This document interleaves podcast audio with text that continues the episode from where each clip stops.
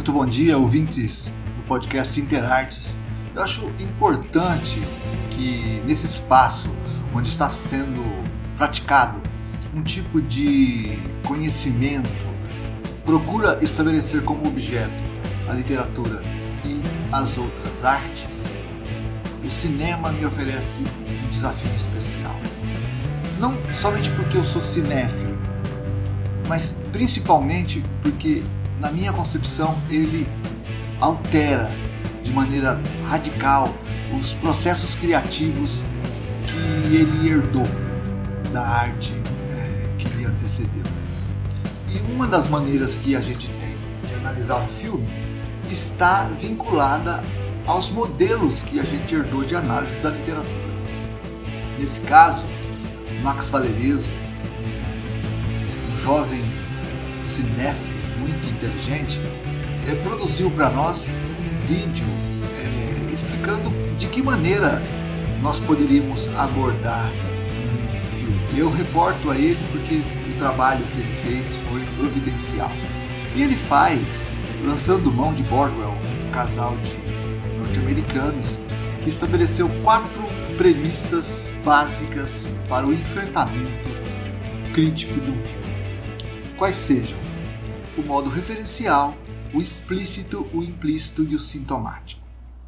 Nesse primeiro, no primeiro modo, que seria o referencial, nós nos dedicamos a compreender o enredo, compreender como as coisas estão acontecendo dentro do filme. Então tem muito a ver com um processo de ordenação que nós promovemos nas coisas, nas, nas cenas que assistimos. O que, que vem primeiro, o que, que aconteceu depois, quais são as, as causas e os efeitos, em que posição estaria no momento em que nós estamos observando as ações, elas são causas ou elas são efeitos. Isso é muito importante porque Paul Ricoeur, por exemplo, nos diz que observar uma narrativa de maneira a compreendê-la é ordenar essa narrativa temporalmente. E existem muitas artimanhas criadas pelos cineastas, pelos, na, pelos autores de literatura, para sofisticar essa nossa compreensão das coisas que eles propõem. Então, pode acontecer de cenas que nós assistimos no começo do filme serem, na verdade, muito tardias no acontecimento da narrativa como um todo.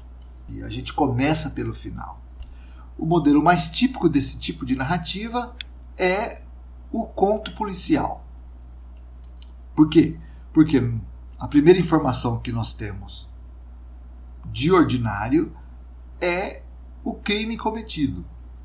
Esse crime foi, na verdade, a última coisa a acontecer nas coisas que vão se desenvolver ao longo do romance. O trabalho do detetive seria reconstituir os momentos iniciais deste crime.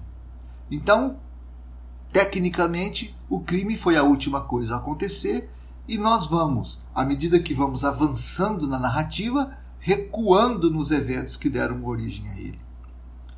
Então, compreender o que veio antes, o que aconteceu depois, como se chegou aos resultados que nós estamos assistindo, consiste nesse, nessa tarefa desse primeiro plano que é o referencial.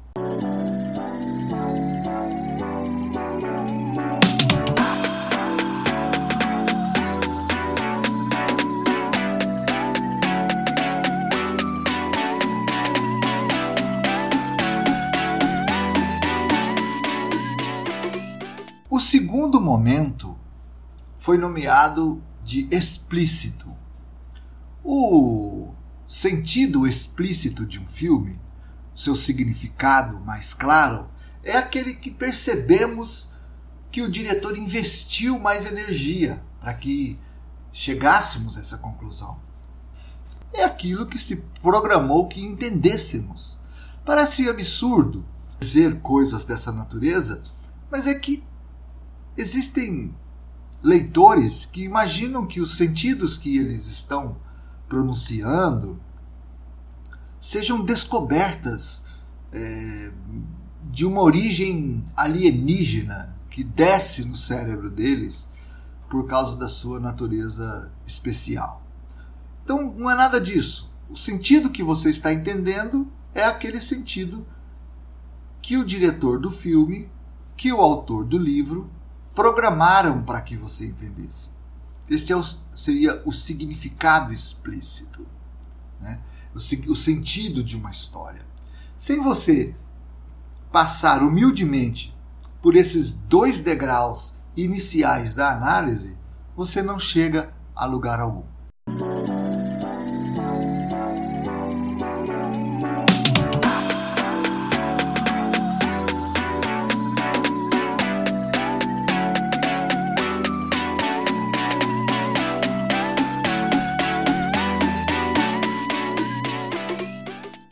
Significado implícito é o terceiro dos degraus que nós estamos aqui a explorar.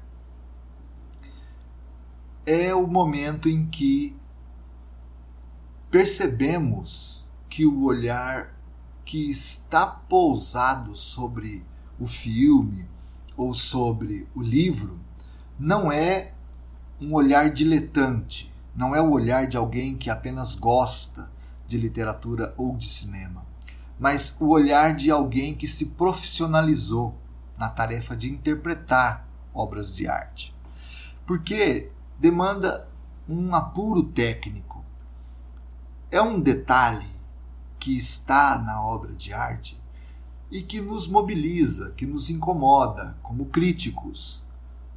Percebemos que o autor ou que o cineasta estão dentro de um projeto que lhes ultrapassa. Eles estão apropriando-se de sentidos que circulam na sociedade para montar os seus próprios. Então, isso nos incomoda intelectualmente. Vamos imaginar que os dois primeiros degraus também pode haver esse tipo de incômodo, mas os incômodos se dão de natureza geral e eles acontecem em função de toda a história. Nesse terceiro degrau não é assim. É um detalhe ao qual nós dedicamos um pouco mais de atenção e que nós, por meio dele, nós podemos é, abrir essa caixa de Pandora que é o projeto do filme como um todo.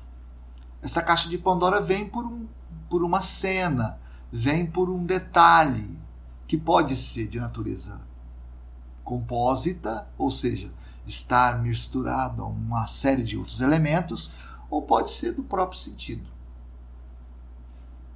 Então, ele é um, um, um incômodo não mais diletante, é um incômodo intelectual nascido de uma mente, de um olhar que está treinado para compreendê-lo.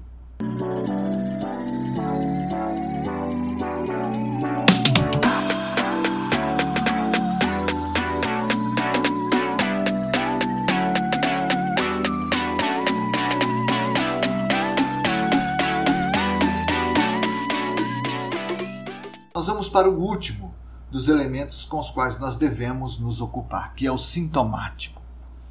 Esse estágio último é, é muito importante para mim, porque ele está afiliado ao sentimento de mobilidade ideológica que está por trás de todo o significado. E nesse sentido, é preciso dizer, as coisas que nós entendemos, elas estão dentro de um composto ideológico que empresta significado para elas. Nós não entendemos ao arrepio da realidade. Muito pelo contrário, é a realidade que nos ajuda a compreender as coisas. E nesse sentido, todos os, os trâmites, todos os encaminhamentos ideológicos de uma sociedade estão, de alguma forma, ligados ao conjunto de coisas que nós entendemos. Por que, que isso é muito importante? Isso é importante em primeiro momento por conta do fato de que nós consideramos as obras de arte como imediatamente decorrentes do projeto de sentidos de um cineasta ou de um autor. Não que isso não seja verdade, porém há mais coisas a serem pensadas. Nós não esgotamos todos os problemas que a obra de arte nos traz, reportando o sentido que nós estamos compreendendo aos autores desse sentido.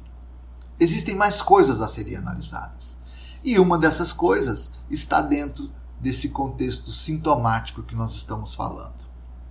Porque a obra de arte não nasce apenas do autor, ela nasce desse, desse composto ideológico que gera o sentido.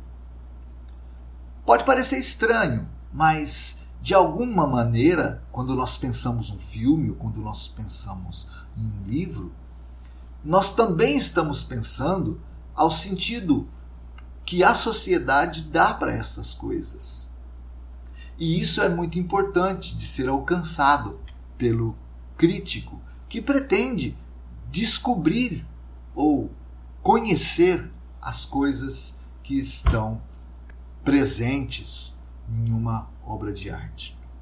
Seria, portanto, estes os quatro elementos que, ao estudar Bordwell, Max Valereso nos traz no seu vídeo. Os degraus: referencial, explícito, implícito e sintomático.